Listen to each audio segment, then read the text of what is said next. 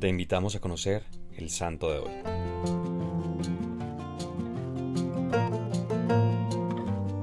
Hoy conoceremos la historia de San Sabas.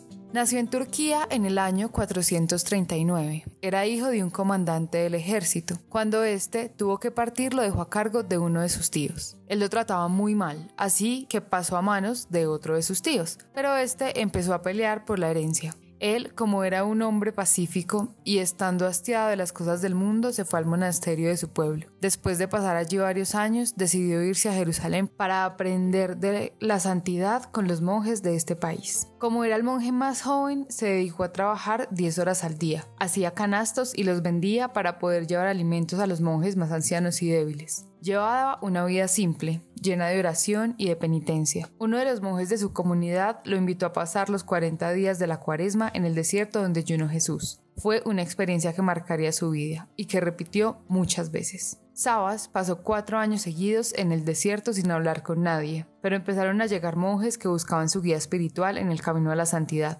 Entre los monjes que dirigió se encuentran algunos santos como San Juan Damasceno y San Teodoro. Cuando tenía 50 años, fue ordenado sacerdote por el obispo de Jerusalén y fue nombrado jefe de todos los monjes en Tierra Santa. Con la herencia que dejaron sus padres, construyó dos hospitales y fundó algunos monasterios. Fue enviado a Constantinopla, donde el emperador, a abogar por Tierra Santa. En una de sus visitas, el emperador ofreció a los visitantes que pidieran los regalos que quisieran. Cada uno pidió para sí mismo lo que quiso, pero Sabas dijo que él no deseaba nada para su uso personal, que lo que pedía era que el emperador concediera varias ayudas que estaban necesitando mucho en Palestina y que pusiera un puesto de policía cerca de donde estaban los monjes para que los defendieran de los asaltadores. Todo esto le fue concedido. A los 94 años de edad, el 5 de diciembre del 532, murió con gran fama de santidad, conocido por su vida de oración, meditación y dirección espiritual. Su monasterio, cerca al Mar Muerto, es uno de los tres monasterios más antiguos que existen en el mundo. Hoy te invito a que pidamos por las vocaciones, sobre todo por aquellas que sostienen nuestra iglesia desde la oración. En este tiempo busquemos hacer una obra de caridad con una de estas congregaciones.